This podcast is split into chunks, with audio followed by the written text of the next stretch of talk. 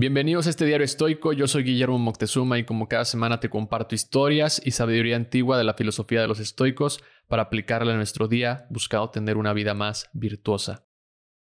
Este es el segundo episodio de las preguntas y respuestas de un estoico. Muchas gracias a quienes enviaron su pregunta.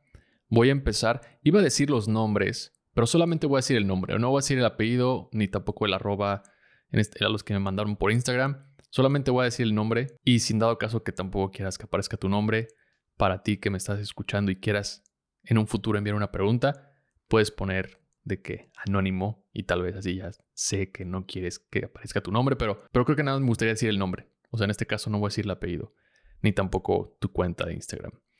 La primera pregunta es de Gastro. Dice, me gustaría que hablaras acerca de las cuatro virtudes estoicas más a fondo y cómo aplicarlas en la vida, específicamente en la toma de decisiones, la gestión de las emociones y la vida diaria en general. Ok, esta pregunta más bien me puede servir para un episodio sobre las cuatro principales virtudes de los estoicos, pero la voy a aprovechar para agregar un dato interesante que te ayudará también a entender en un principio los fundamentos de estas virtudes. Para empezar, las cuatro virtudes de las que Gastro está preguntando son la templanza, la valentía, justicia y la sabiduría. Si te preguntas cuál es la más importante, te contestaría que lo interesante de practicar estas virtudes es que una conlleva a las demás. Es decir, es como si las cuatro estuvieran conectadas y fueran el tenet del estoicismo, fueran como eso, como, como la parte principal, o sea, es un todo. Por ejemplo, supongamos que quieres eliminar un mal hábito. ¿Quieres dejar de fumar o fumar menos? La primera virtud que puedes usar es la templanza. Deberás hacer uso de la moderación, lo que se transforma en un autocontrol. Digamos que en la práctica, sobre este hábito, la templanza es como lo primero que podrías usar para comenzar a eliminar ese hábito. Pero también se necesita valentía para tomar esa decisión. Y no es una exageración. Podrías pensar que es muy fácil, pero para algunos puede resultar de lo más difícil que hagan en su vida, porque el hacerlo tal vez le genera ansiedad u otro tipo de problemas. Hay personas que están que les cuesta mucho, en este caso, dejar de fumar o, fumar menos, porque está ese hábito está arraigado, está conectado a otra cosa que hace que de cierta manera puedas pensar que es algo positivo o esté relacionado como que necesitas eso para hacer de una mejor manera lo que estás haciendo. Lo tengo muy fresco porque justamente un amigo va a tratar de dejar de fumar y nos contaba a mi amigo, a mí, a Sebastián, que lo tiene como muy conectado a cuando está hiperfocus. Y lo que decíamos es que, o sea, no va a ser tan fácil porque si eso está enlazado de cierta manera a que su productividad está en unos niveles muy altos cuando está fumando, va a tener que hacer una, un traslado de ese hábito por algo más. Por eso creo que se necesita de valentía, en este caso para tomar la decisión de dejar de fumar. Y justo nos preguntaba de, qué era lo mejor, si ir, o sea, como si ir cold turkey, o sea, como de cortar de, de, de lleno, o sea, de que ahorita en este momento ya nunca más voy a cargar un cigarro, o paulatinamente, o sea, un poco de, bueno, ya no me voy a fumar una cajetilla a la semana, me voy a fumar tres cigarros. Cuando una persona quiere mejorar, se necesita de mucho valor para comenzar el proceso y para mantener ese proceso. Entonces, ahí está una segunda virtud. Hasta aquí son dos virtudes. La tercera viene cuando buscas ayuda o tratas de aprender cómo puedes mejorar el proceso por el que estás pasando.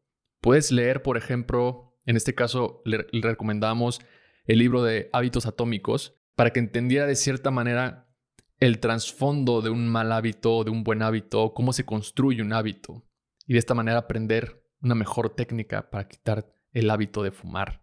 Ese libro es muy bueno, por cierto. Esa tercera virtud es la sabiduría. Buscas información que te pueda ayudar a ser mejor persona. Y la cuarta, posiblemente, en este caso, la vamos a encontrar en aquellos momentos donde tendrás que ser honesto contigo. Y esta cuarta virtud es la justicia. Para los estoicos, la justicia se basa en hacer lo correcto, en la honestidad, no solo con los demás, sino también, y muy importante, con nosotros mismos. Es cierto que en este caso nadie te va a regañar ni te va a poner un castigo porque faltaste a tu promesa de dejar de fumar si una vez fumas y recaes. Pero la lealtad que tendrás contigo es muy importante para forjar tu carácter. Y en este caso la honestidad pues va a jugar un papel importante al momento de estar en este proceso de, en este caso, quitar el hábito de dejar de fumar o fumar o tratar de fumar menos. Hasta aquí el ciclo de las cuatro virtudes ya se cumplió. Y cada vez que pasa esto, la mayoría de las veces, si te pones a reflexionar, es que el resultado apunta a tratar de ser una mejor persona. Es decir, ¿por qué quieres dejar de fumar? Para ser una mejor persona, una persona más saludable. Y si haces el ejercicio a la inversa, es decir, pensando las acciones de una buena persona, verás que estas cuatro virtudes seguramente estarán presentes en esa acción que estás pensando, por lo cual alguien considera como una buena persona. La segunda pregunta es de Juan David y dice, ¿cómo actuaría un estoico frente a una situación adversa que fue derivada por un error propio? Y pone entre paréntesis, en el que él tuvo el control de poder evitar la situación, pero inconscientemente lo cometió. Creo que la adversidad en este caso, por lo que entiendo, más bien es la consecuencia de un error.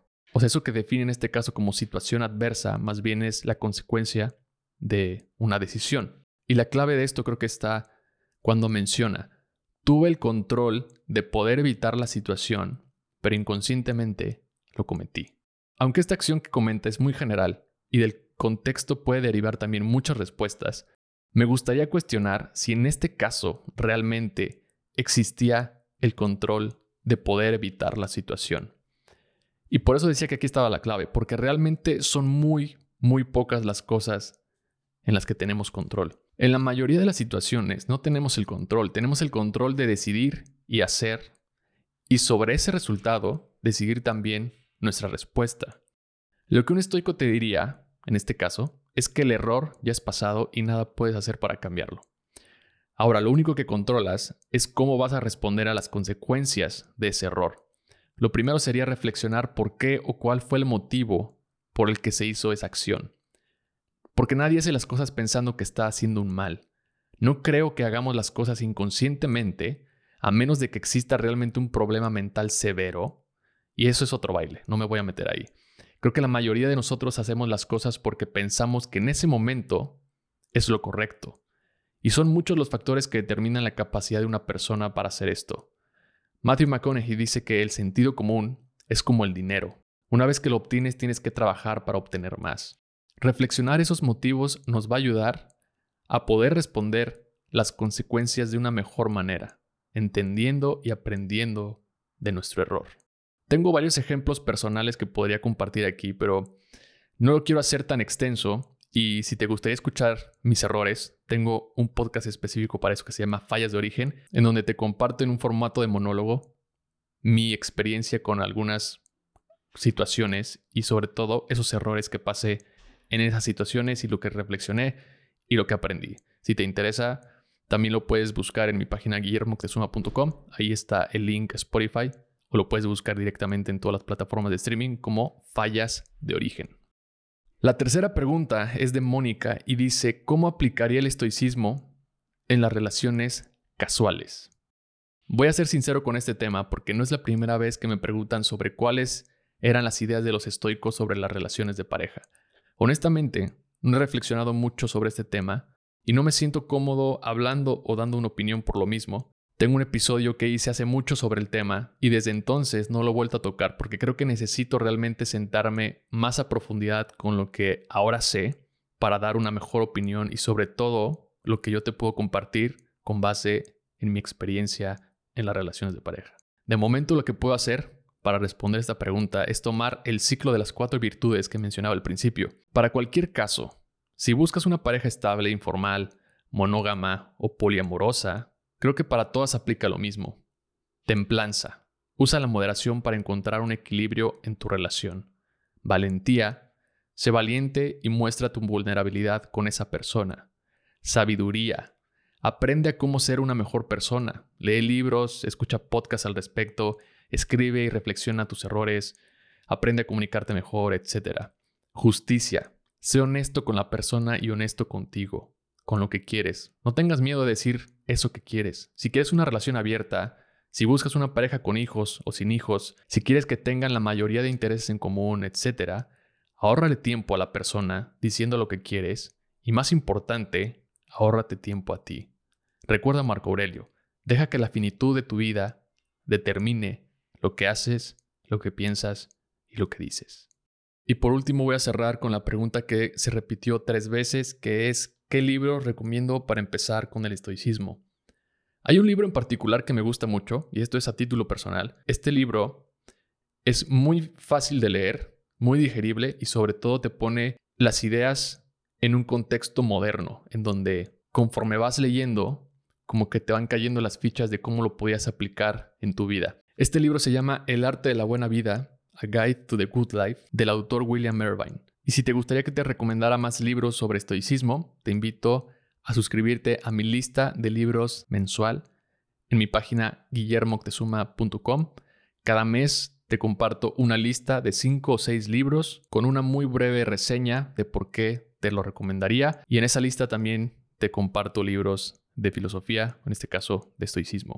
Y nuevamente hago la invitación para los que tienen dudas o preguntas sobre cómo aplicar el estoicismo en una situación específica o general en su vida, puedes escribirme en Instagram, puedes escribirme en mi página guillermoctezuma.com, puedes escribirme en los comentarios de Spotify. Mis canales están abiertos para todos aquellos que tienen preguntas. De verdad, me gustaría mucho recibirlas porque también yo mismo aprendo sobre hacer estas reflexiones y me gusta mucho o me está gustando mucho responder sus preguntas. Y aunque ya les agradecí por aparte cuando me escribieron, gracias a las personas que se dieron el tiempo de escribir su pregunta. Nos escuchamos en el siguiente preguntas y respuestas. Creo que va a ser cada mes, así que tienen tiempo para formular sus preguntas. Bye.